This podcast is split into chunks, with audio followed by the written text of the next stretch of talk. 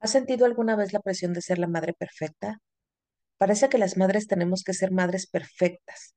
Debemos tenerlo todo bajo control, estar siempre de buen humor, hacer comidas ricas y sanas. No siempre es una presión externa, sino que en muchas ocasiones somos nosotras mismas las que nos exigimos demasiado y nos sentimos culpables si no llegamos a todo. Pero ¿qué pasa si no somos tan perfectas? En este episodio escucharán a tres madres imperfectas hablar de sus vivencias y la libertad que significa quitarse esta expectativa. Bienvenidos.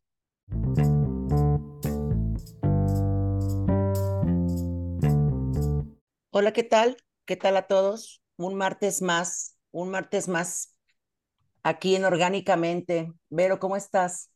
Muy bien, muy bien, gracias Adriana. Este, disfrutando de la grabación de este programa. Eh, me encanta hacer esto, me encanta hacer esto contigo y em, tener invitados como la que tenemos el día de hoy. Hoy tenemos como invitada a la Cintia, que me encantan mencionarlas así, perdón, pero es que me fascina este rollo así como del norte, ¿no? De, de decirnos la Cintia, y la Vero y la Adriana. Este, Cintia, bienvenida. Ella es mamá de dos hermosas hijas, también como las de nosotras, más o menos de las mismas edades. ¿Cuáles son las edades, Cintia? Bienvenida. Hola, ¿cómo están? Muchas gracias por invitarme. Eh, padrísimo el tema al que me estás invitando y estoy bien contenta. Tengo dos hijas, una cumple 15 el 24 de enero y la otra 20 el 1 de febrero del año que viene. Más o menos. El año que viene. El año que viene, sí. Este, y entonces vamos a hablar el día de hoy, Adriana, de mitos, mitos y fantasías, yo creo. Mercadotecnia, mentiras y un montón de cosas que se nos, que más bien, no, no que se nos dice, más bien que no se nos dice alrededor de la maternidad. Y qué, qué interesante que casualmente seamos tres mujeres con dos hijas mujeres. Eh, y calculo, digo, no tengo yo el, gusto de conocer a Vero. Y les pongo en contexto a todos nuestros invitados y como lo, lo hemos dicho varias veces y no se los recordamos, este programa se llama Orgánicamente porque es orgánico. No preparamos nada, no hay nada, entonces ni crean que yo hablé previamente con Cintia y que nos pusimos de acuerdo para hablar las tres sobre estas cosas. ¿Sí? Entonces se me hace muy interesante que estemos tres mujeres con dos hijas y estoy segura de que las tres fuimos engañadas. Muy.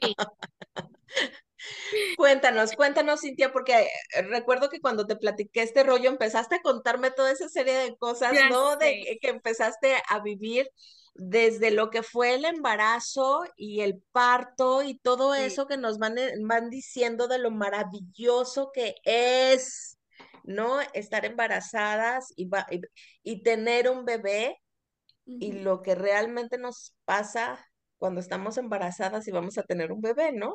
Platícanos. pues les cuento, eh, yo tengo una mamá del país de los dulces, del mundo rosa, porque todo es maravilloso. O sea, desde que te baja, bueno, ay, mi hijita te bajó yo con un dolorón, qué bueno, para que te cuento, ¿no? Y yo, ¿dónde está lo maravilloso de esto? Pues, ¿no?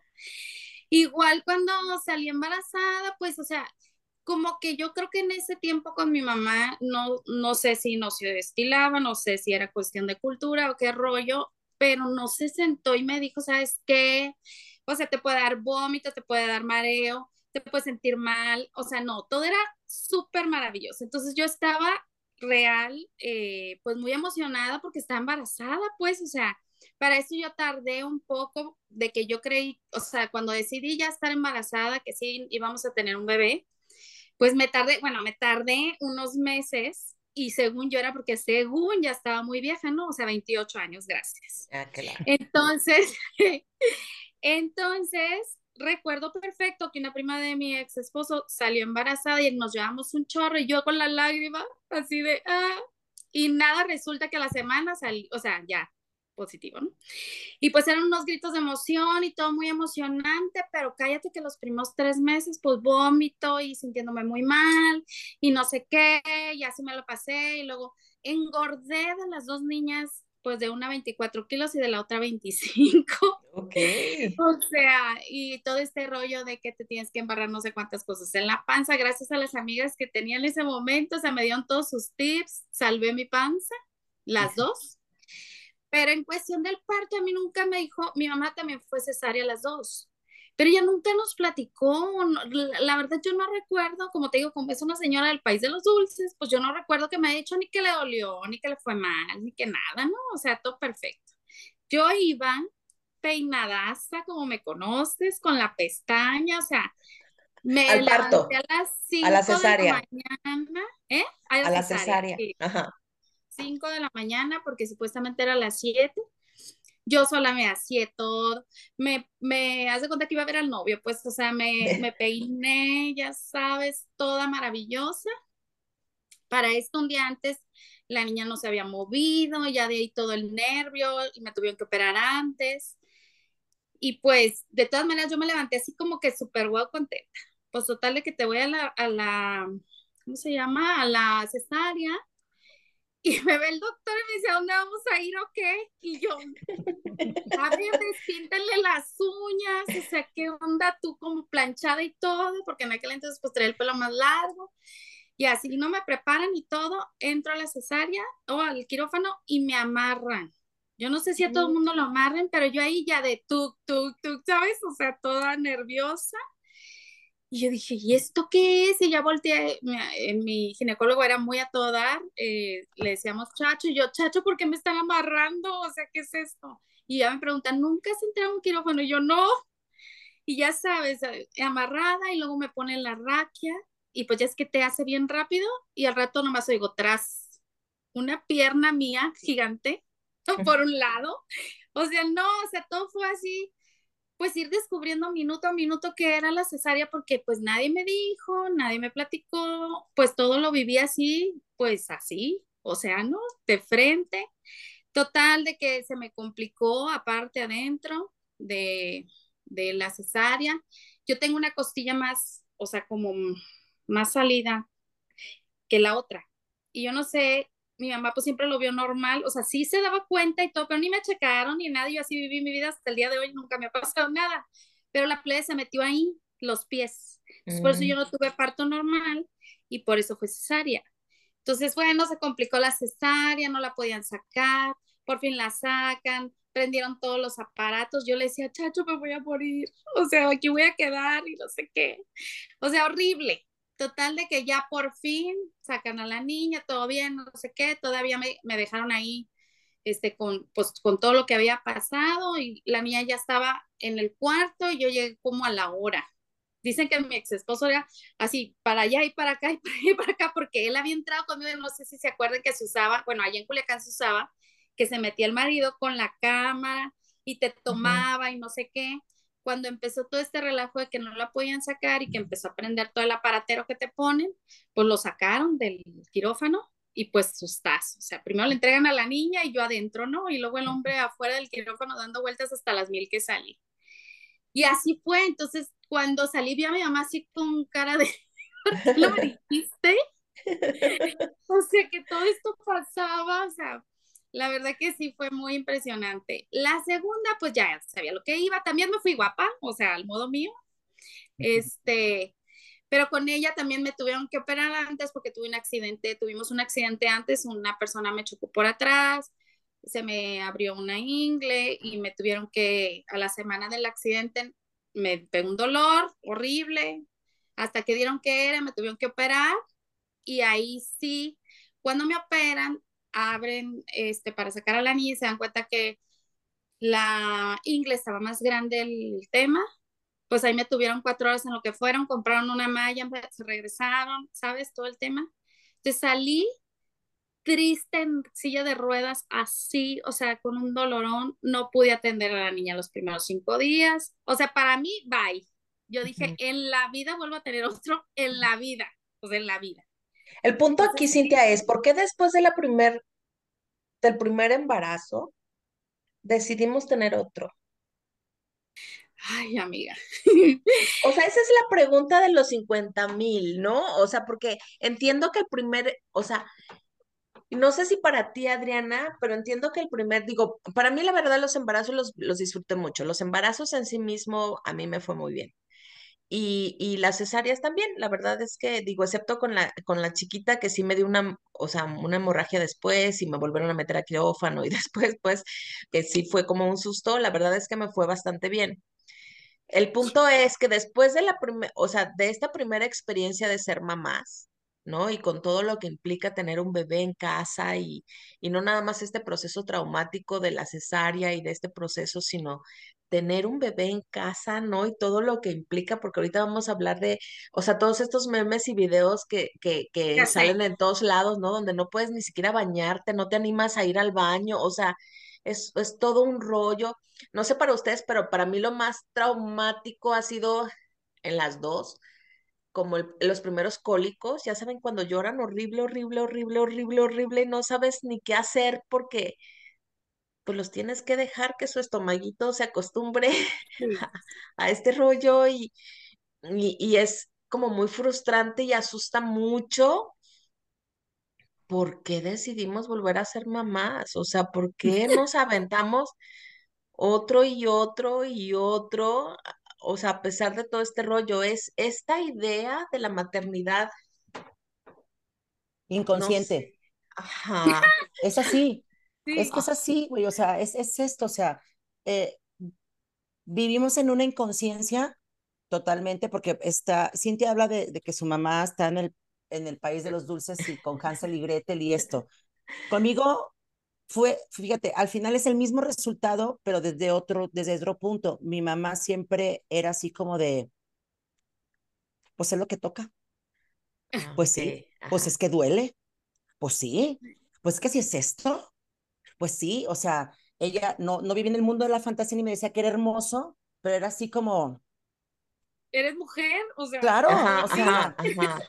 eres mujer y ni pedo, sí, sí, te desvela, sí, pues sí es lo que toca, pues sí, mijita, ni modo, ni modo, así es esto Usted los hijos, quería, pues exacto, así, bueno, ajá. sí, pero así, y, y es, o sea, es este tema de, de, entonces eso te dignifica más como mujer, ¿no? O sea, como es, no duermes y estás ojerosa y, y de todas maneras, este, llegas al bautizo y te dicen, ay, qué bárbara, pensamos que no ibas a venir, entonces es, no mames, vino, a pesar de que el bebé, entonces pareciera que esto te dignifica, estos sufrimientos y entonces vivimos en una inconsciencia muy cañona porque pareciera que estamos esperando estos reconocimientos constantemente y esto es a través de los hijos, a través de las chingas, a través de, de cómo te dolió, de cómo sufriste, de cómo te desvelaste, de, de, de a poco es berrinchudo, a poco no duerme, el mío duerme tres horas, el mío duerme cinco y, y pareciera que todo esto sea, lo, lo, lo, lo, camina, lo caminamos de una manera totalmente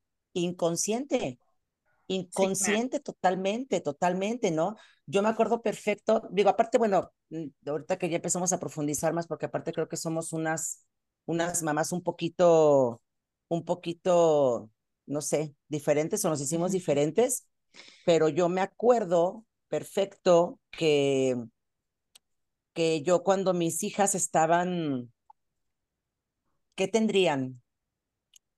como unos tres, no, sí, como unos seis, tres, sí, una cosa así, o sea, estaban, no eran unas bebés, pero eran niñas chiquitas todavía, que no sé, me juntaba con algunas amigas que todas tenían bebés de la misma edad, y ¿cómo estás? Súper mal, anoche no dormí nada, pues con el tormentón que cayó, y Así, yo las claro. escuchaba, güey.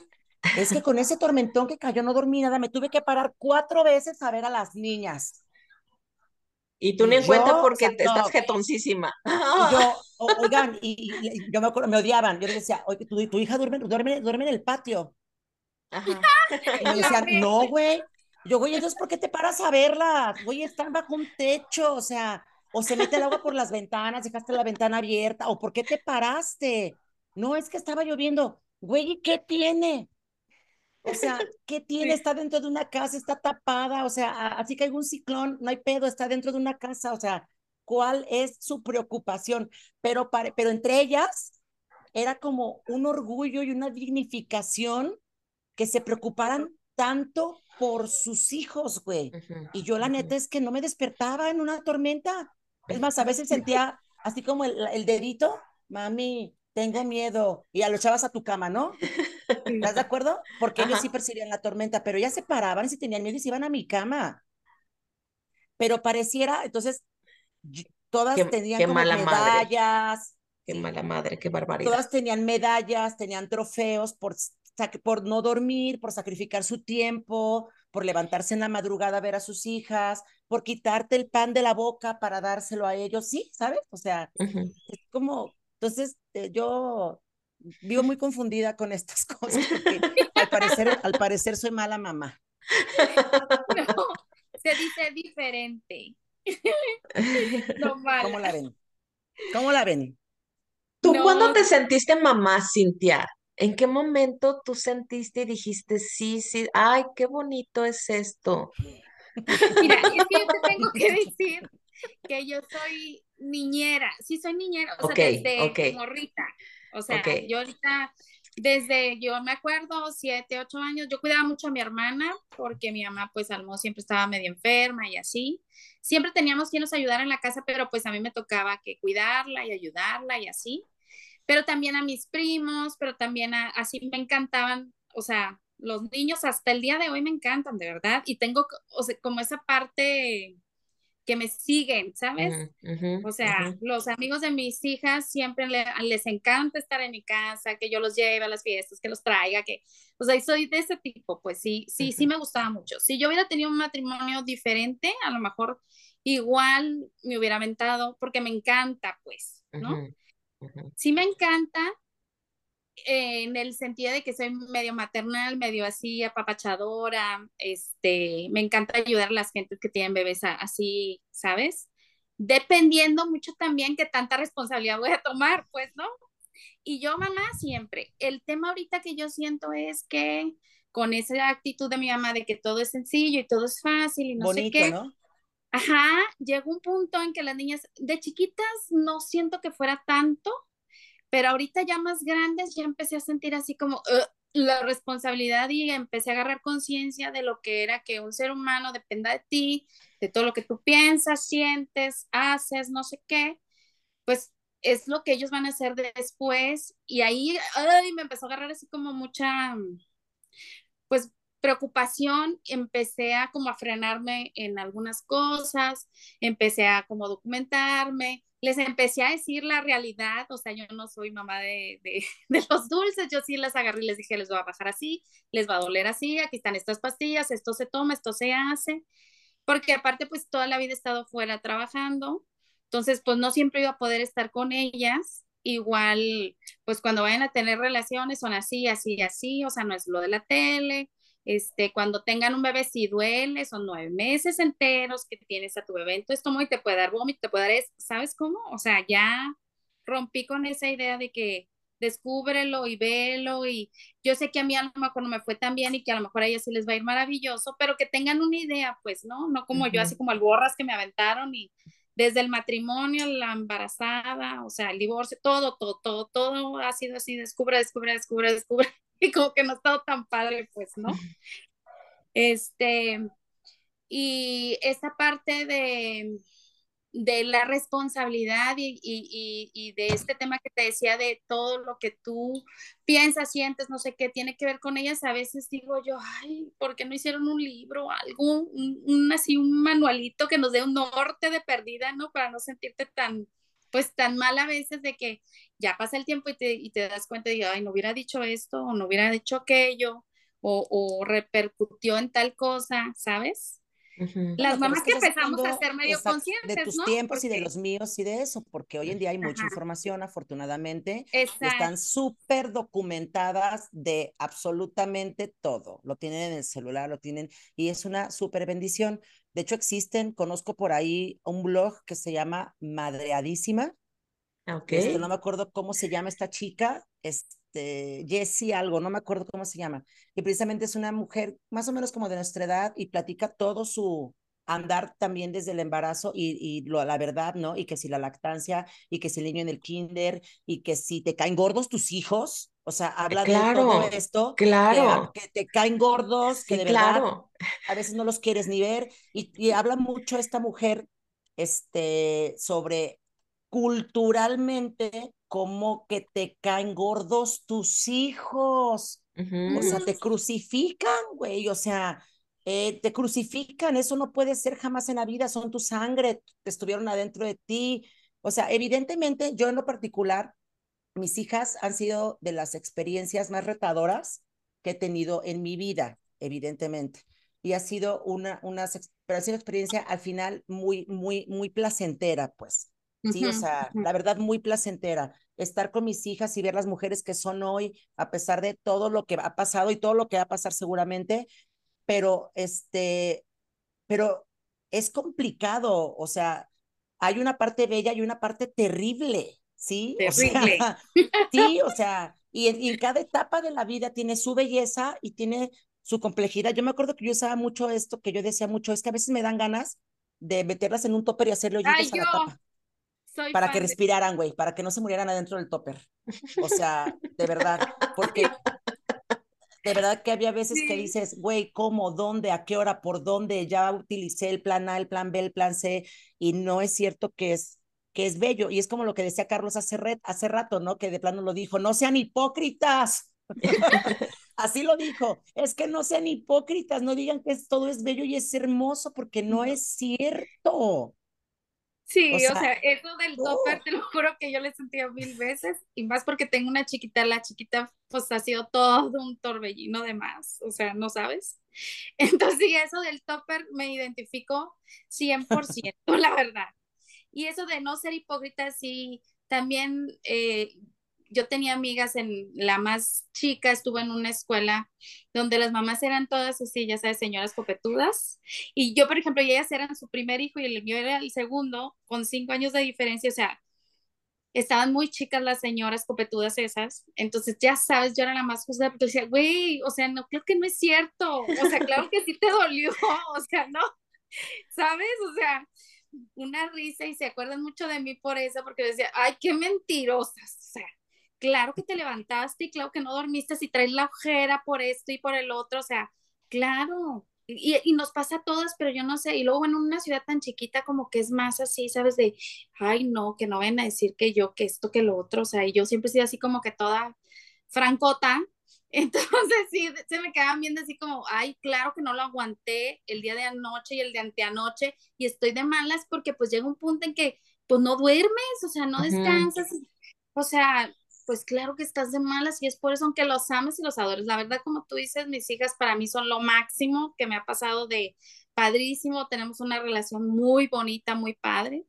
Este, son mi motor y han sido toda la vida, pero pues tampoco te voy a decir que hay días que, ay Dios, o sea, digo, ¿en qué momento me atreví? o sea, no. Oye, amiga Vero, pero aparte esto está, eh, a ver si tú por aquí empiezas a ayudarnos a algo, independientemente de la maternidad, es esta presión social también de ser una mamá perfecta, ¿no? Exacto. Sí, de ser una mamá perfecta y, y, y, y, y ahí es donde entramos en el problema porque ¿cuál es la mamá perfecta? Porque aparte es, o sea, independientemente de la relación que tengamos nosotras con nuestras mamás, o sea, cada una de nosotras con nuestras mamás, que pues ese es el punto de referencia. Digan, hables de eso. que aparte ese es el punto de referencia, ¿no? Sobre el que partimos, que al final del día es intentar, intentar ser como ellas o intentar no ser como ellas, dependiendo de la experiencia que hayamos tenido cada una de nosotras, ¿no? Y entonces mejorar un poquito la situación, dependiendo de cómo lo vivimos, o tratar de ser lo más similar posible porque lo vivimos muy chido con, o sea, la relación con nuestras madres, pues podría haber sido muy padre, pero ese es nuestro punto de referencia, que al final del día, yo cuando trabajo esto con algunos pacientes, yo les decía, o sea, se han dado cuenta que en todas, todos los cuentos de niños, ninguna historia de Disney hay una mamá, hay madrastras, porque es, muy difícil, es muy difícil tener una mamá perfecta.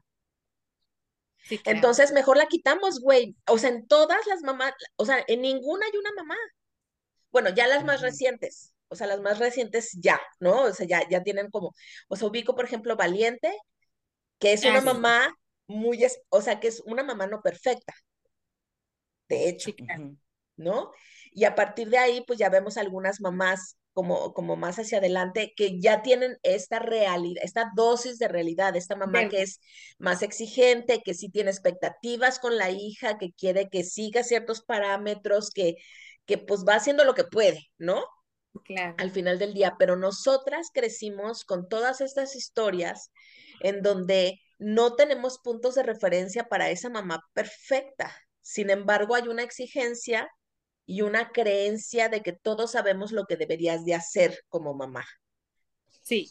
pero es fuertísimo, es fuertísimo porque ve, debes de estar guapísima, arreglada. No debes de dejar de ser mujer. No, no, no, no, no. O sea, no se que no se te olvide ser mujer femenina, que tus jeans te entren lo más pronto posible, por favor, cuando acabas de parir. Porque si no, ¿qué pedo con tu vida? Si no lo haces ahorita y te tardas un poquito más, te vas a quedar gorda para toda la vida. ¿Ok? Entonces, aguas, cuídate, aliméntate bien. No comas esto porque el niño le hace daño, porque la leche no sé qué. Pero entonces come mucho esto, no importa que te pongas como bola, pero tienes que ser una buena mamá y darle una buena leche al niño. Van pasando los días y los años, que el bebé está limpio es por tu culpa, está sucio es por tu culpa. Si el bebé está limpio, qué bárbara si el bebé está perfumado, si no está perfumado y tú también estás perfumada, estás bien peinada. Aparte no debes de gritar, debes de tener paciencia. Si estás en casa, pero poner límites. Ah, no, sí. La casa debe de estar bonita, tienes que aparte echarte una buena acogida todas las noches con tu marido, tienes que tener los trastes lavados, tiene que estar todo bien y, y hoy en día aparte trabajas, ¿no? Entonces tienes que llegar a trabajar, tienes que llegar guapa, no puedes estar estresada, no puedes estar desvelada porque no puedes estar funcionando ahí bien. Güey, Ed, ¿Qué pedo? Entonces queremos ser perfectas en el trabajo, en la casa, en la reunión, con las amigas, con los hijos. Y a ver, perdón, yo, yo, ahí nos perdemos muchísimo. Sí. Entonces queremos ser Wonder Woman, mujer norte, empoderada, sí, con todo, cuando en realidad, yo no sé, e, esto no lo he escuchado en ningún lugar y no sé si estoy bien. ¿Qué tal si nos concentráramos en ser mamás nada más? ¿Sí? En estar con nuestro hijo y no importa si no nos bañamos, si no nos peinamos, si no hicimos hoy la sopita de calabaza y realmente somos mamás 100%, acariciándole el cachete al bebé, sí, poniéndole pomadita en su, en su pompita, yo creo que viviríamos menos estresadas y se disfrutaría muchísimo más esta etapa que en teoría debe de ser una etapa hermosa hermosa y debes de estar con paciencia cuando llora. Pero es que nos, la sociedad y la cultura nos exige tanta perfección y no la creemos. Sí, claro. Y no te quiero contar también cuando ya, eh, eh, eso es cuando están bebés, pero por ejemplo, yo me acuerdo con Daniela que está en primero de primaria y que a tal hora, en tal momento, tiene que ya leer y si no lee o no escribe, ah, pues es porque no estás ahí, porque, ah, porque no le ayudas, porque, ¿sabes? O sea, es una presión en todo sentido. O sea, desde que si sacamos las calificaciones, que si no las sacas, no, que al play no le gusta por nada del mundo, pero eso se traduce en esta sociedad que no eres buena mamá y que no le ayudas y que no le apoyas y que, ¿sabes? O sea, yo creo que en todas las etapas sí está bien fuerte esa presión, pues, social. Y viviendo entre las mamás, te das cuenta cuando fulanita de tal, es la niña fulana de tal, ay, es que es hija de la, de, la, que trabaja todo el día. Sí. Por eso la pobre niña, mira, viene, viene siempre bien despeinadita la pobrecita. Ah, sí. Comentarios de nosotras mismas, güey. Sí. No, y de los maestros. Está cañón. Ay, es que mira, es que ella es, él es el hijo de los que se acaban de divorciar. Hasta es así como, como así como en, así que no la presionen, pobrecita niña, ¿no? O sea, y llega la mamá y hasta así como, ay, hola, ¿cómo estás? Ay, qué bárbara. Sí, ni si nos enteramos, pero es, es bien feo. Es horrible. Es una presión fea. Y no encuentras consuelo en, pues, en ninguna parte, porque a mí me tocó una etapa muy fuerte. Yo de recién divorciada, bueno, no de recién, como, no sé, no me acuerdo cuánto tiempo después, tuve que tener dos trabajos para poder pues salir con todo el tema. Entonces yo entraba a las 7 y salía 10 de la noche. O sea, si iba, les daba de comer, me regresaba y punto. Entonces yo no las veía, aparte que no las veía. Una vez una maestra me mandó llamar y fui y, y sentí muy feo porque en ese colegio todo el mundo supo que yo me divorcié porque es que rancho al fin. Y nunca se me va a olvidar que me dijo, es que señora, usted, o sea, entiendo que está divorciada, pero pues Daniela eh, no tiene apoyo en su casa, usted nunca está, este, no viene a las juntas, no lee los cuadernos, no lee los libros, no sé qué, o sea, una, una manera muy fea. Y yo me acuerdo que así me tuve que respirar diez veces porque la quería como matar, porque pues yo un cansancio, imagínate, trabajar pues en dos trabajos y aparte la casa y aparte sola y yo la llevaba y las traía y charla. Entonces volteé y le dije, mi trabajo ahorita es ser mamá, sí, pero también trabajar, tengo dos trabajos, trabajar todo el día y llevar lo que se necesita para que esta niña esté en esta escuela y que usted haga su trabajo. Que yo no venga a las juntas, no se va a morir la plena y le va a pasar absolutamente nada. Le dije, usted dedíquese a hacer su trabajo y yo el mío, que eso es lo que yo estoy haciendo. Y pues es lo que toca, como dice Adriana, o sea, ¿qué más haces? La mujer se quedó callada, se me quedó viendo, no pudo articular palabra. O sea, créame que yo quisiera estar aquí sentada, no nomás los días de junta. O sea, yo quisiera estar así como están muchas aquí en la afuera cuando vengo a recoger a la, la vocal del salón. Sí, o sea, no, afuera del salón platicando y que esto y que lo otro. Le dije, pero en realidad, pues no lo puedo hacer. Yo entiendo que hay muchas que sí, a lo mejor no están porque no quieren estar, pero yo desgraciadamente quiero estar, pero no puedo estar. Y no me vuelva a llamar y yo tenerme que salir de uno de los trabajos para una situación de estas muda la mujer, ya me firmó la hoja, va y que le vaya bien. En la vida me volvieron a hablar de colegio, en la vida. O sea. Sí, pero sales con el pinche corazón hecho bolas y apachurrado. y lo con la culpa hasta acá. Ajá, claro. En el carro así llorando, pero dije, pura madre, voy a agachar la cabeza por algo que yo sé que no puedo, o sea, que, que quiero estar y que quisiera estar, ir a las juntas, a los bailables, a la chalala, pues no puedo. Y ahí es donde yo me cabrono y sé que no es el tema y no lo vamos a abundar en esto, pero ¿por qué chingados no le hablan a los papás, güey? Ah, claro. Ah, o sea, ahí es, ahí es mi tema, porque de verdad pareciera que todo el peso cae sobre uno. Cae sobre uno, ¿no? O sea, todo el peso de la formación y de la educación y de el estar y del estar presente y de cómo es posible cae en una. ¿No? Sí. Entonces, es, es, eso para mí me resulta muy frustrante, o sea, ¿por qué no mandan llamar al pinche papá que no está? Y deja tú, o sea, nosotros vivimos un rollo de, de divorcio, pero hay papás que teóricamente siguen en casa, pero tampoco están, güey, y les vale madre sí. sí, y no revisan cuadernos, y no checan si la tarea, y no revisan si el escuincle hizo o no hizo, si sabe leer o no, porque no lo hacen, porque no les toca, o sea, no les toca porque socialmente no exigimos esa parte, ¿saben? O sea, nos toca a nosotras.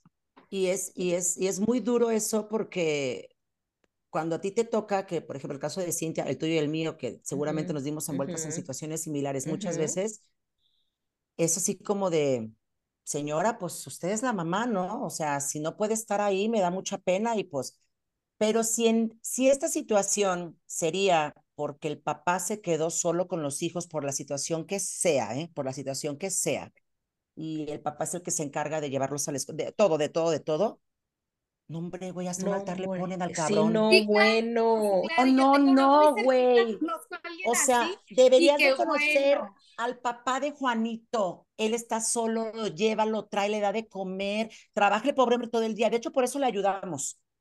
Por eso lo apoyamos al Señor porque sabemos que trabaja todo el día. Señor, usted no se preocupe porque no, no como. O sea, entendemos perfectamente la situación. Y a las mamás, pues no, güey, nos toca, ¿no? O sea, pues es normal, ¿no? Que trabajes sí, sí, y aparte cabrón, estés... Está cabrón, o sea, sí. es bien, es bien cañón. Y que no te canses y que estés linda no. y que estés muy todo. buena onda y todo, pues, todo. ¿no? Sí. No, y, y déjenme les digo algo, yo creo que las mamás de hoy lo tienen más cañón que nosotras, porque aparte hoy tienes que ser una mamá healthy, y tienes que ser orgánica y tienes que mandarle a tus hijos este, cosas sin azúcar, cosas de no sé qué. O sea, aparte ahorita, yo lo vivo mucho porque una de mis hijas es educadora y, ah. y me cuenta de repente unas cosas y digo, güey, qué hueva. O sea, si en mis tiempos tener niñas chiquitas era una flojera, ahorita es, a las fiestas infantiles a veces llegan las mamás con el pedazo de pastel orgánico, Ay, eh, vegano, güey, para y el niño no come pastel, güey, del pastel de la reunión. O sea, okay. si llevan un pastel, ya ves que luego a las mamás nos toca llevar el día del cumpleaños el pastel a la, Ajá, al, al, salón. Al, salón. Ajá. Ah, pues le mandan otra comida a ese niño vegano, eh, orgánico, eh, imagínate, ahora hay más presión todavía, ¿no? O sea, aparte de ser bonita, cuidada, los jeans te quedan, ta, ta, ta, ta, ta, hay que tratar de que tu hijo coma lo más saludable posible y que se note, Sí, que se claro. vea, que se vea que tu Tu hijo es, trabajo. sí, totalmente es tu trabajo, porque lo demás es veneno, como no, no coman azúcar porque es veneno, y no nomás entre semana, los fines de semana, en la reunión, en la, o sea, pobrecitas, yo creo que sí le están pasando peor que nosotras. Bueno, sí, la verdad sí creo. Sí creo porque como dijiste hace rato también tienen más información, entonces ahora como dices, pues no sé, no supe, no me enteré, ¿verdad? También. Ajá, ajá, ajá. Sí, o sea, ahora sí está más cañón. Y también los mismos hijos te- las empujan ya a hacer de diferente manera por precisamente por eso, porque también tienen muchísima más información. Entonces tienes que ser mamá perfecta, la verdad. Sí, Antes, está ahora, cañón. después, siempre. Sí, Pero ahora pero, con sustento. pero fíjate que, por ejemplo, a nosotras como hijas, con nuestras madres, que además estamos hablando de otra generación, eh, yo nunca me acuerdo haber juzgado la maternidad de mi mamá. Jamás. Es- O sea, mientras fui pequeña, o sea, ya ahora de adulto que yo soy mamá, me puedo atrever a decir, ay, pues esto como que hubiera sido mejor diferente y esto y esto, ¿no? Pero yo cuando era chica, nunca pasó por mi cabeza juzgar si mi mamá era una buena madre o una mala madre. Lo que venía de parte de ella, para mí siempre fue bueno. Sí, o sea, sí, claro.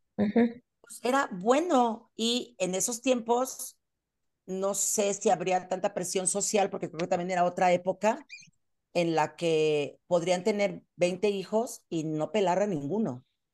Ah, Exacto. No claro. pelaban a ninguno, güey. O sea, parecían, parecían animalitos creciendo solitos porque se dedicaban mucho al marido, ¿sí? A hacer la comida, a atender al marido, a almidonarle los cuellos de las camisas, a almidonarle los calzones, a tener listo el, el em, ¿cómo se itacate para que se fuera a trabajar. Y los hijos en realidad podrían estar sin tomar agua todo el día y no, era, pues ahí está el garrafón. O sea, pues si tiene ser que se sirva agua, ¿no? Y la grande cuidaba a los más chicos y, y, y así iba la, como la cadenita. Y tampoco era juzgado, o sea, era como, pues va, Pues así es, ajá. hoy lo vemos y decimos, ay, qué, qué feo estaba eso, ¿verdad? Pero creo que entre más va, va creciendo las generaciones, las mujeres nos exigimos, pues, ser esa mujer del comercial, esa mujer del comercial. Me acuerdo de una película, la verdad soy muy mala para acordarme de los nombres, pero era un grupo de mujeres que eran, se juntaban todas, y ya sabes, la, la, la gordita, la fodonga, la chaparra, la así, y tienen una vecina que era una mujer que siempre estaba guapísima, esbelta, tenían los hijos perfectos, el marido era guapísimo, y aparte la espiaban con un telescopio, y la mujer hacía, hacía galletas, la mujer, con un mandilito, ya sabes, aquí en la cintura, peinada así divina, con las uñas, y horneaba galletas. Entonces todas decían así de, güey, ¿cómo? O sea, ¿en qué momento esta loca puede hacer todo eso y aparte estar esbelta, guapa, arreglada, el marido perfecto, los hijos perfectos? Porque Es no que lo, yo sí no creo, lo yo sí comento. creo, o sea, que si nosotros asumiéramos como, o sea, si, si fuéramos una pareja clásica en donde él es proveedor y se encarga perfectamente de todas las necesidades, de, o sea, yo no me tengo que preocupar por los detalles de la casa, el plomero, el carro, ya sabes, o sea, que yo no me tenga que preocupar por absolutamente nada de eso, porque mi marido se va a encargar de ese pedo, ¿no? Nada, güey, y yo solamente me voy a dedicar a ser esa mujer hermosa y hacer la mamá perfecta y lo asumo y me gusta, güey, pues yo creo que sí se podría. Yo supongo que sí se podría. No, y sí las hay. Hay Ajá. mamás que genuinamente, de verdad, traen en las entrañas este instinto materno, porque no, no nacemos con eso, es una mentira podridísima. Pero hay muchas mujeres que sí tienen ese instinto que de verdad ser madres es algo que, que es muy, muy maravilloso, mucho, mucho, lo desean toda su vida, o sea, Sí. de verdad lo desean, pero muchas, muchos, muchas en otro, por el otro lado, como lo mencionamos, venimos de una generación de una maternidad inconsciente, Ujú. que solamente lo hacemos porque era lo que tocaba, era lo que seguía, era pues el protocolo, ¿no? Y no estamos hablando de que qué mala onda que sucedió, pero hoy hay más conciencia con esa maternidad. Hoy conozco muchas mujeres que dicen, no quiero tener hijos, Sí, claro. no quiero. No quiero, ¿por qué? Porque me gusta viajar, porque me gusta gastar dinero, porque quiero tener mi tiempo y yo sé que un niño me lo va a quitar. Y se me hace, a mí se me hace increíble. Sí. Tengo en el grupo de amigas en, el, en los que estamos, la Cintia y yo, hay, hay dos mujeres, dos, tres mujeres que no tienen hijos, ¿no?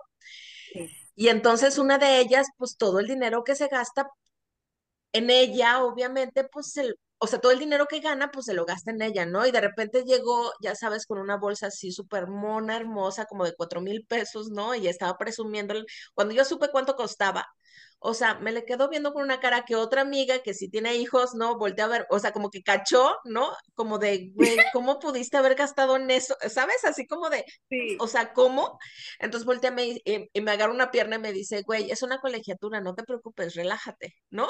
Y entonces yo dije, ah, ok, cierto, cierto, se me fue en la colegiatura, o sea, sí, claro, o sea, ese dinero se me fue en la colegiatura, no, o sea, no tengo chance de, de comprarme una bolsa de esas porque pues se me va en la pinche colegiatura. Pero es que así lo transformamos. Si vemos algo, decimos, ay, no mames, un súper. Ay, no mames, una colegiatura.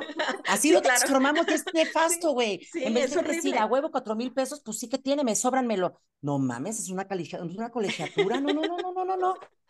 O sea, es, estamos con ese chip. Sí. sí, bien cañón mis hijas me llegan a decir a veces, ándale mamá, sí, cómpratelo, es para ti, pero como ya traigo tan ese chip a veces, tengo un tiempito para acá que ya empiezo así como a decir, bueno, sí, tienen razón, o sea, sí lo voy a comprar, pero todavía siento así como que media culpa, ¿sabes?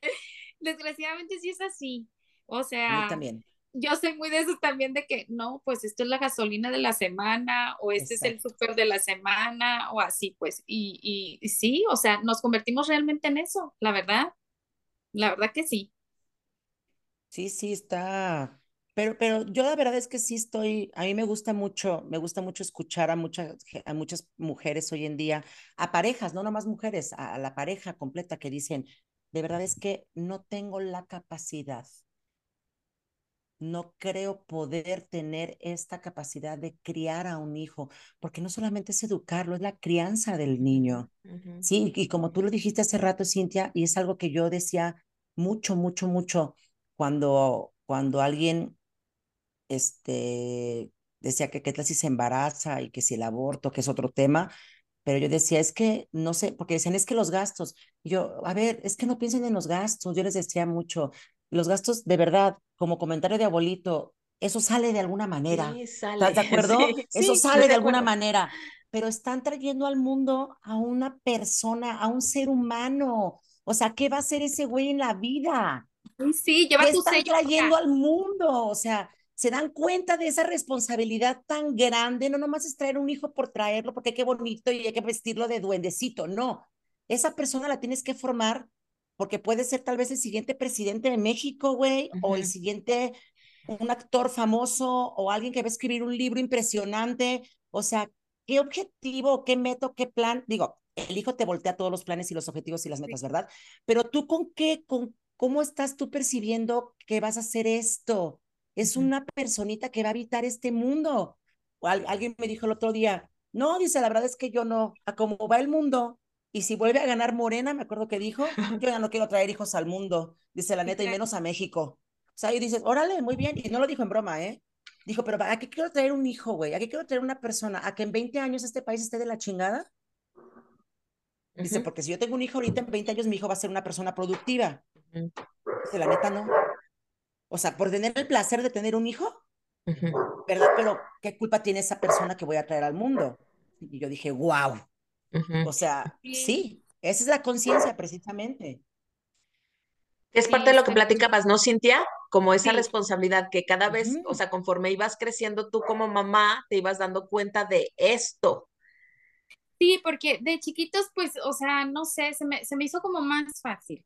Pero ahorita que ya están en la adolescencia y que repercute mucho lo que, por ejemplo, en cuestión de sexualidad con la más grande, yo siempre he sido mocha, mocha, una cosa tonta, ¿no?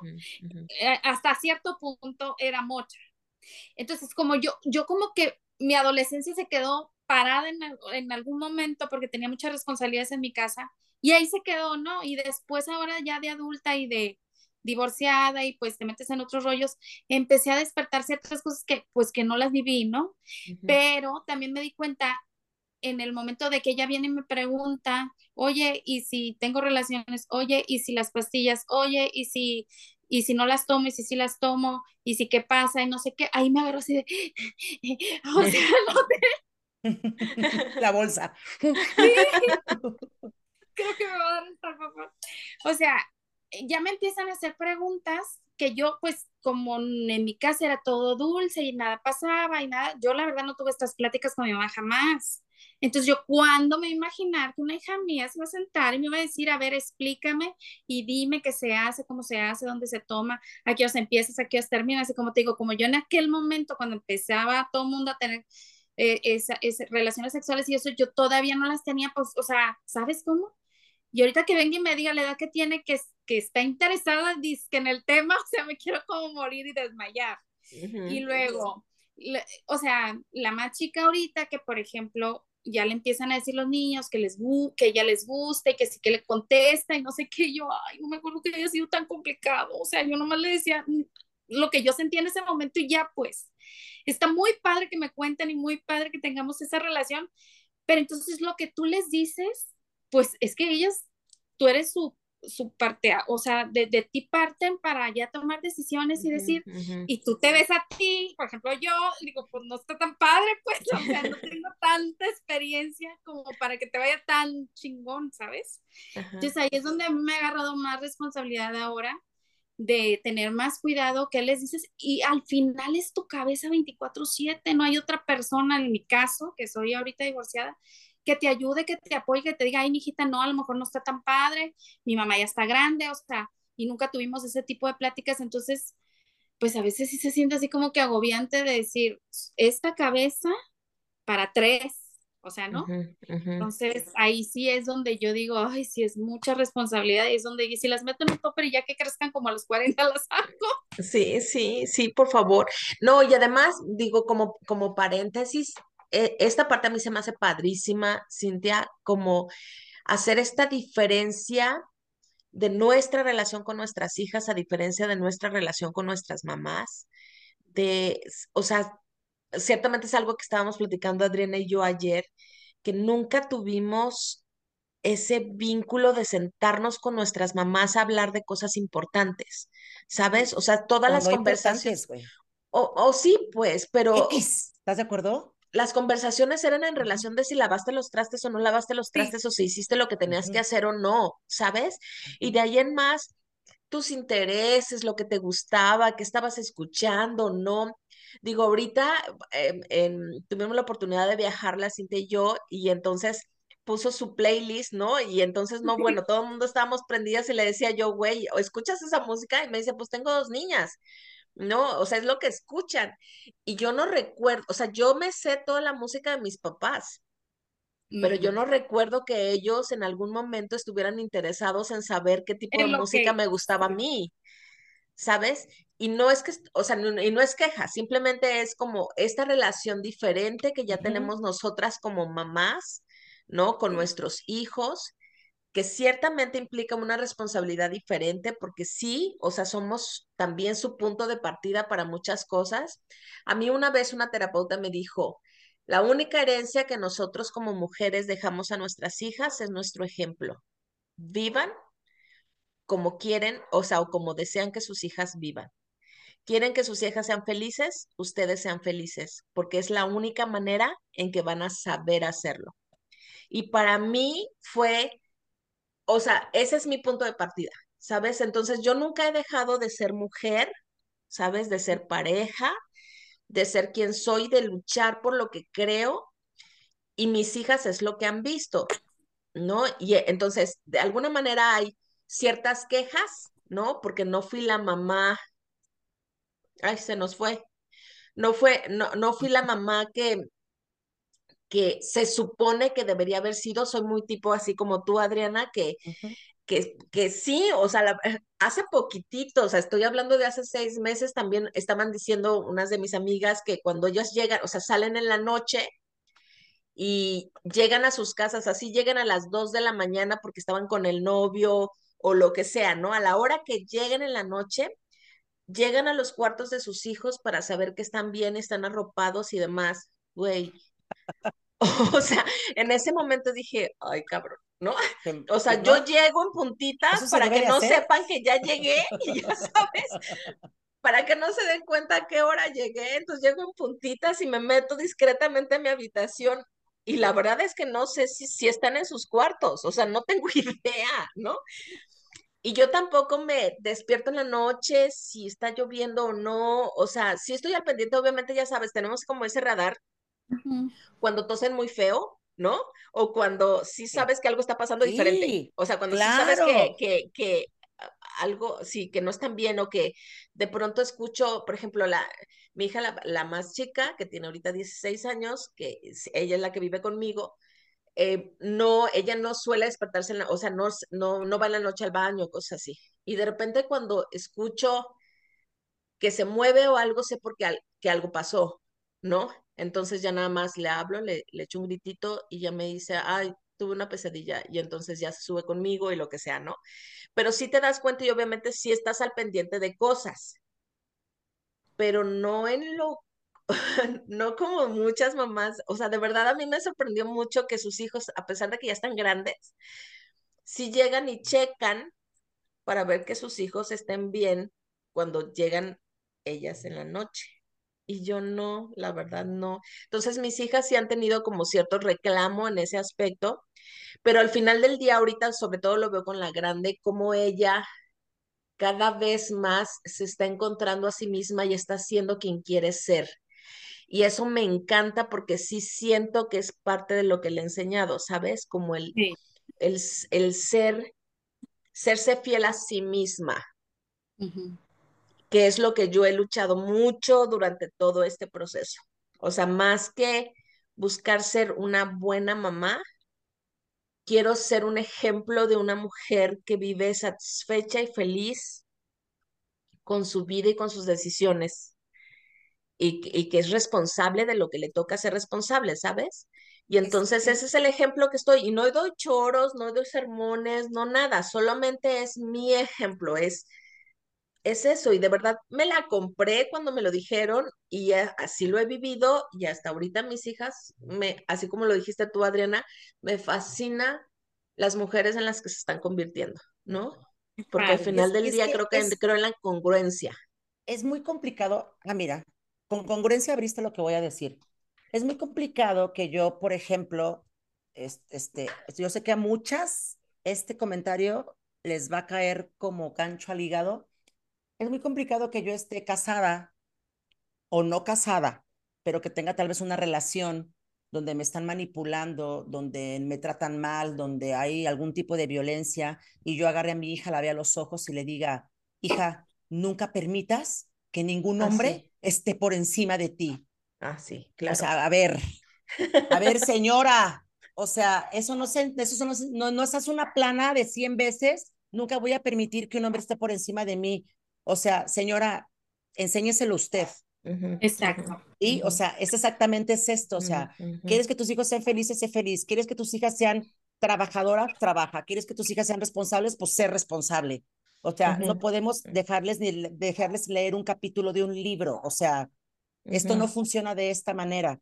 Y, pero para poder llegar a eso, yo en mi experiencia y lo que yo estoy segura de que funciona bien o, es lo más adecuado, para poder lograr esto, ser los de ser madre sin dejar de ser yo, ser trabajar, ta, ta, ta, ta, ta, es entender que ser madres es una parte de nosotros, no es un todo.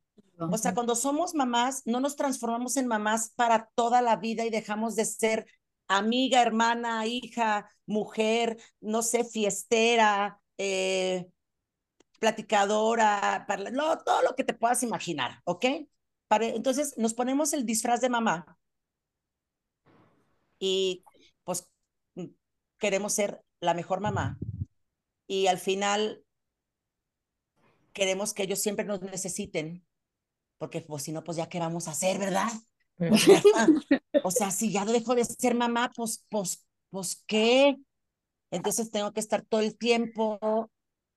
A ver, díganme ustedes, ¿qué, qué, qué creen que puede ser una actitud de una mamá joven como nosotras, porque somos mamás jóvenes, hacia un hijo para que él, para que él piense que la va a necesitar toda la vida y no puede prescindir de ella? Algo, lo que sea. Ay, no Ah, ¿Ya sé. ven? ¿Ya ven? Porque no lo Ujú. hacen. No, O sea, no lo hacen, hijas pero son muy independientes las mías. Yo me acuerdo perfectamente hace mucho tiempo, Vero, Vero lo acabo de conocer a un gran amigo mío, a Carlos. Yo estaba, él es de Durango y yo estaba precisamente en Durango. Eh, me iba yo mucho con ellos allá a pasar fines de semana y cosas así. Y mis hijas, yo creo que en, ese, en, ese, en esa fecha en lo particular habrán tenido como, habrán estado en quinto, sexto de primaria, o sea, eran ya adolescentitas más o menos. Y pues llegué un tal día y al otro día a la tarde le dije yo, le dije, ay, le dije estas, le dije, no me han llamado, ni me han mandado mensaje. Ese fue como mi comentario, ¿no? Y él estaba haciendo algo del desayuno y volteó y me dijo, qué bueno, mi amor. Y yo así de, o sea, ¿cómo que qué bueno? O sea, no, No me se acuerdan de su mamá, no me extrañan. Y él siguió haciendo cosas y me dijo, sí, mi amor, no te necesitan. Felicidades, estás haciendo una buena chamba. Eso fue todo lo que me dijo. claro, Entendí todo en ese momento, de verdad, con eso que me dijo, entendí todo. Muy bien, has hecho buena chamba, mi amor. Oye, pásamela, no sé qué. Y me dijo, sí. Yo dije, no mames. O sea, Ajá. ¿cuánta necesidad hay en nosotras en que nos necesiten? Es que no me has llamado, es que si no me llamas, es que si no vas, es que si no me ves, es que si no esto, es que vente, yo te hago tu comidita, mi amor. Tú no te preocupes, mi vida, tú tráeme tu ropa y yo te la lavo. Tú no te preocupes, mi amor, tú tráeme tus cosas y yo te ayudo. Ay, mi amor, tú tráeme los frijoles y yo te los hago. No, mi amor, no te preocupes, yo voy y yo te lo hago. O sea, ¿hasta dónde podemos estirar esto? Y que al final, pues, no deja nada bueno, yo creo. Cintia, decías, tus hijas son muy independientes Ujú. y Pues lo de- de- o aprendieron de ti. tuvo que ser, ajá, tuvo que ser así. María, que es la más grande, a los 12 años, o sea, yo siempre tenía quien me cuidara a las niñas en la tarde, o sea, ellas iban a la escuela en la mañana y en la tarde, pues quien me las cuidara en mi casa, porque pues yo trabajaba todo el día. Y vivíamos en un depa chiquito, Daniela, María tenía 12 y pues Daniela tenía 7, sí, ujú, 7. Y Daniela en particular era, o, o es hasta la fecha, pues muy inquieta, muy así, o sea, sí necesitaba que alguien estuviera, pues, ¿no? Pero llegó María y me dijo, ¿sabes qué, mamá? Ya no quiero que venga nadie. Y yo, hija, pero ¿cómo las voy a dejar? O sea, toda la tarde, mami, por favor, me dijo. O sea, yo ya no quiero que esté nadie aquí en la tarde, yo me, yo le ayudo a mi hermana, y no, o sea, no te preocupes, vamos a estar bien. Y pues me aventé, claro que me comieron todo el mundo, ya sabes, estás loca, no sé qué, pero la verdad dije, si mi hija me lo está pidiendo es porque se siente con esa madurez y tengo que confiar en ella, ¿no? Y hasta la fecha sí ha sido, o sea, ya jamás tuve que tener a nadie en las tardes, o sea, ya ellas dos empezaron a, a pues hacer su vida así y, y la verdad agradezco mucho eso de Fernanda porque sí me ayudó obviamente mucho a mí, pero más que eso dije, ahí la llevamos, o sea, ahí vamos. Luego también pasaba algo muy particular que yo me acuerdo cuando yo me separé que me decían unas amigas, ¿y no te da miedo? Y en las noches no mueres el miedo y no sé qué, y yo, no.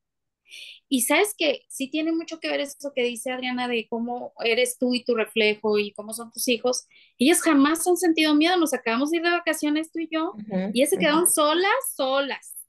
O sea, y no les da miedo, o sea, y una se fue a trabajar y la otra se queda todo el día aquí y regresa en la noche y duermen juntas, o sea, y ellas ya son señoras, o sea, pero nunca, nunca sintieron miedo. Y mira que pues pasó de que llovió y que no llovió y que este, o sea, mientras yo estuve trabajando ellas solas en la casa, pues claro que les llovió y claro que les granizó y claro que, ¿sabes? Mil si se les fue la luz, mil cosas que pasan en el día a día y pues que así han sido, o sea, muy independientes, gracias a Dios. Y, y creo que eso también les ha ayudado pues a madurar y a, hacer muchas cosas. Entonces, sí, sí, son muy, muy independientes. Ahorita me estaba riendo de lo que estaba platicando Adriana, porque le acabo de decir a mi hija, ahorita le dije que ya te vas a trabajar, sí, va a trabajar todo el día, ¿no? Y luego le digo, ¿y mañana qué? No, pues fíjate que voy a salir con Saúl y no sé qué. Y en la mañana vas a trabajar, sí. Ah, o sea, ya no tengo hija yo.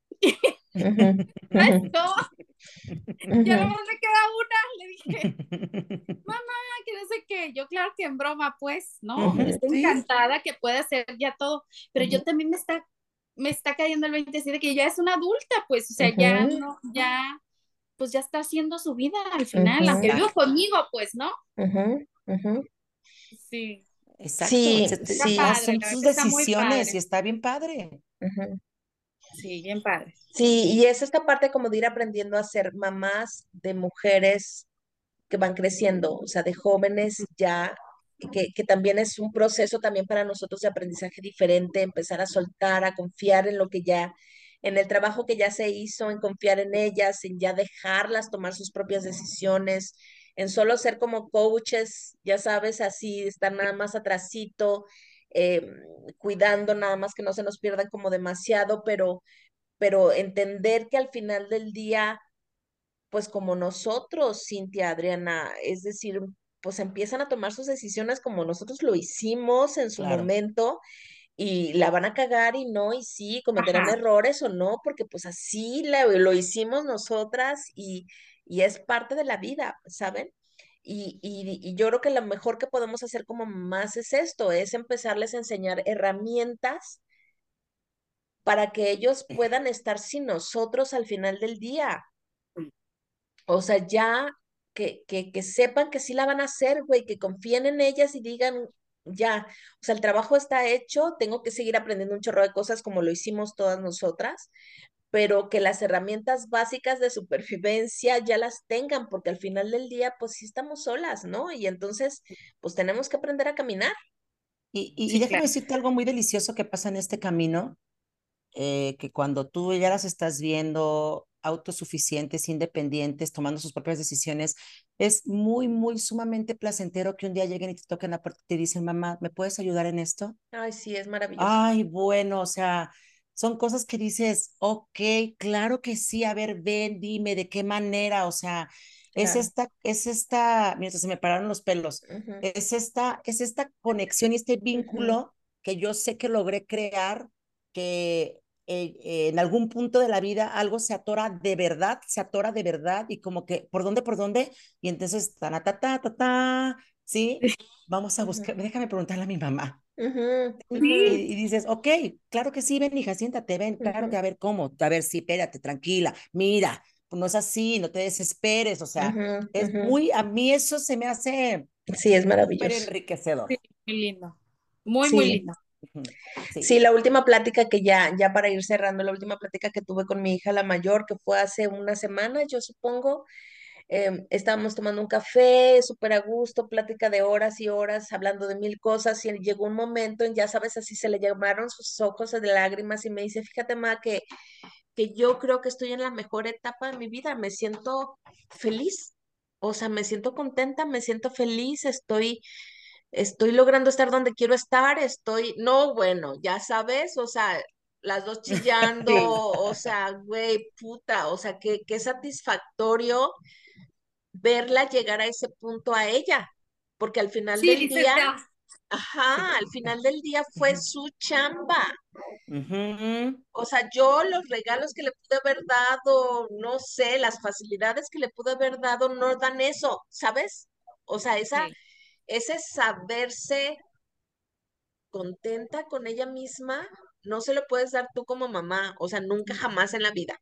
Ellos tienen que llegar a esos puntos. Y, es aprender a quitarnos precisamente ese trofeo, güey, que se daba mucho antes, la verdad. Yo no sé si sería ahora de que llega a este punto de la vida de los hijos y entonces alguien comenta, claro, su madre siempre estuvo ahí. Ay, ya Todo esto es gracias a esa madre que sacrificó los mejores momentos y años de su vida para que este hombre fuera un profesionista. Güey, el trabajo de ellos Ajá, ajá, ellos también, sí. Sí, o sea, y sus chingas y sus estudios y sus noches de desvelo y sus miedos vencidos y todo, neta, todo lo tenemos que colgar nosotras como trofeo. No. Pues no. la, verdad no se me hace justo. Definitivamente. Sí, que esa es la parte en que sí disfrutamos de ser mamás, ¿no? Exacto. Ajá. Yo lo que siempre les he dicho es, eh, porque ya ves que también hay esta presión de que es que las calificaciones son para mi mamá, el título para mi mamá, pues porque viven conmigo, ¿no? Y así. Y yo, la verdad, lo que les he estado diciendo siempre es, vives conmigo, eres mi hija, te amo, te adoro, te voy a, te voy a amar y te voy a querer, seas lo que seas. ¿Sabes? O sea, si una eminencia, si no te, si no, si sacas la carrera, si no, si te haces lo que quiera que te hagas, ¿sabes? Pero al final le digo, es para ti. O sea, yo te estoy acompañando, Dios me regaló que tú vivieras conmigo y fueras mi hija, y te estoy acompañando y te estoy tratando de guiar bajo lo que yo aprendí y supe. Pero lo que tú decías, si ahorita no decides estudiar y sacarte un 5, hija, ¿no? Claro que me molesta porque pues haces un esfuerzo para que ellas estén y chalala, pero al final el 5 es tuyo, el 10 es tuyo, la carrera es tuya, lo que tú decidas hacer. Yo no me estoy dando un norte, María el año pasado me pidió un año que no quería estudiar, está bien, o sea, ¿no? Al final, si pierdes un año, si lo ganas, si para ti fue ganar lo que no estuvieras en la escuela o perder, ya es, ¿sí me entiendes? Porque yo, ajá, yo estoy convencida que así es, o sea, al final tú formas tu vida y entre más pienso yo desde mi punto de vista muy personal, entre más apertura les des a ellas para hacer lo que, que ellas, así como dijiste hace ratito, lo que ellas quieren ser y que sean fieles a lo que ellas sienten, pues, o sea, al final van a ser más felices, o sea, no me importa si es dueño de México o no, si sabes cómo, pero, pero que sean felices, o sea, que se, que se dejen esa carga de, de ay, es que lo hago por mi mamá o porque, ¿sabes? O sea, no. Y también que agarren responsabilidad, o sea, también de la responsabilidad de que, sí, o sea, sí, va a ser para mí, por mí, o sea, ¿no? Eso. Sí, y eso va en lo bueno y en lo malo, ¿no? O sea, también si se sienten tristes, si están deprimidos y todo el rollo, pues es también su responsabilidad. O sea, al final del día, nosotros nos podemos vestir de payasos e intentar hacerlas felices, pero su felicidad es suya, güey. O sea, si son felices o no, al final del día es su decisión, es... y eso es lo difícil que tenemos como padres, creo yo, como respetar esa parte, ¿no? En donde vamos viendo pues sus propios procesos y de verdad respetar esos procesos porque son necesarios para su propio crecimiento y madurez y no meternos y mantenernos al margen y ser observadores y estar cerquita cuidando y nada más así como siendo el colchoncito para que no caigan tan de plano, tan de golpe. Exacto. Pero, pero su felicidad pues depende de ellos. Al final del día, ellos van a ir eligiendo su felicidad y su camino como nosotros lo hemos hecho y vuelvo a lo mismo, como en congruencia, ¿no? Exacto. Sí, Qué bonito programa. Qué bonito programa. Qué bonito programa. Sí, me encantó. qué bonito programa. Cintia, este, si tú escucharas este programa sin ser tú la invitada, ¿qué te gustaría que te que escuchara al final, así como para que te hiciera reflexionar? ¿Qué les dirías? Pues les diría que se, nos dejemos única o, nos enfoquemos, como dijiste tú hace un rato, a ser mamás. O sea, yo a una nueva mamá le diría, o sea, sé mamá, punto, ni perfecta ni no perfecta, ama a tus hijos, cuídalos, guíalos y ya, güey. O sea, la verdad al final ni, ni hay un libro, ni hay un manual. Al final del día vas a ser siempre su mamá y ellos te van a ver, ya sabes, maravillosa, ¿no? Entonces, yo, yo les quitaría esa parte de, la mamá perfecta, la verdad. Sí. Para mí es tal cual así, la congruencia, ¿no? Sean congruentes, sean fieles a ustedes mismas, vayan haciendo lo que su intuición, lo que les va diciendo como su vida, tengan el instinto, no instinto maternal, ¿no? O sea, o sea, de esto es, al final del día ustedes asumieron Em, y aceptaron la, responsabilidad de tener un bebé, ¿no? De tener un hijo, de formar a alguien. Y entonces, a partir de ahí, mis recomendaciones sean muy fieles a ustedes mismas y les va a salir bien. O sea, al final del día les va a salir bien. Y en ese salir bien también implica de pronto desesperarse y llorar y gritarles, emputarse y quererlos regalar un día de estos y o sea, yo, yo creo que yo hace cinco años dije, ay, no, ya renuncio, se las voy a dar a su papá ya. Que se encargue, güey, le toca. Ya, estoy hasta la madre. Yo nada más me quiero cuidar a mí misma. Claro que me duró como una semana el berrinche, pero sí, pero creo que tenemos derecho también a, a eso y a que nos vean así también, o sea, que sepan que Sí. también, ah, o sea, a veces es cansado y a veces es difícil y nos cuesta mucho trabajo y, y, y no somos perfectas, ¿no? Tampoco. Entonces, sean fieles, sean congruentes, sean honestas consigo mismas y, y la van a hacer. Eso se los prometo. Creo, yo creo mucho en eso, pues. Y Adriana. yo agregaría esta parte de ser conscientes de, de que no se puede ser perfecta, como ustedes lo están comentando, pero también ser muy conscientes de que les tengo una mala noticia, la vida sí cambia, la vida cambia muchísimo, la, no hay tiempo para nada, este, todas las esferas de la vida se mueven, o sea, es imposible tener un hijo y vivir en esa fantasía, o sea, abandonen la fantasía de que mínimo, mínimo los primeros cinco años, mínimo, porque continuamos de todas maneras en esto, este, la verdad es que todo cambia, todo se mueve, todo es diferente, no podemos ser todo, tenemos que concentrarnos en algo sin abandonarnos al 100% en todo lo demás, pero no aferrarnos a, a, a, a que todo debe de seguir bonito y perfecto, porque no es cierto, ¿sí? No es cierto. Todo va a cambiar, si deciden hacerlo, les aviso, todo les va a cambiar, todo, la convivencia con su marido, su cuerpo, su tiempo, su sueño, sus amistades, todo va a cambiar. Entonces solamente tengan esta conciencia de que así va a ser y va a ser más sencillo. Sin tanto pleito. Sí. Exactamente, sin tanto pleito, exactamente, sin tanto pleito, así es.